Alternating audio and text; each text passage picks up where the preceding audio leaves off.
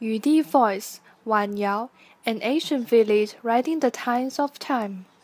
Located in Qiaodun town of Cangnan County in Zhejiang Province, Wanyao village has a long history dating back to the region of Emperor Hongwu of the Ming Dynasty. It used to be the main base in southern Zhejiang for the production of everyday blue and white porcelain.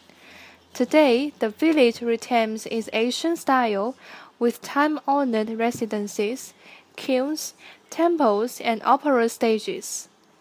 The porcelain made here enjoyed great fame in China in the past. However, the development of modern manufacturing techniques has pushed Wanyao village to the sidelines. This is Amy speaking for Yudi FM.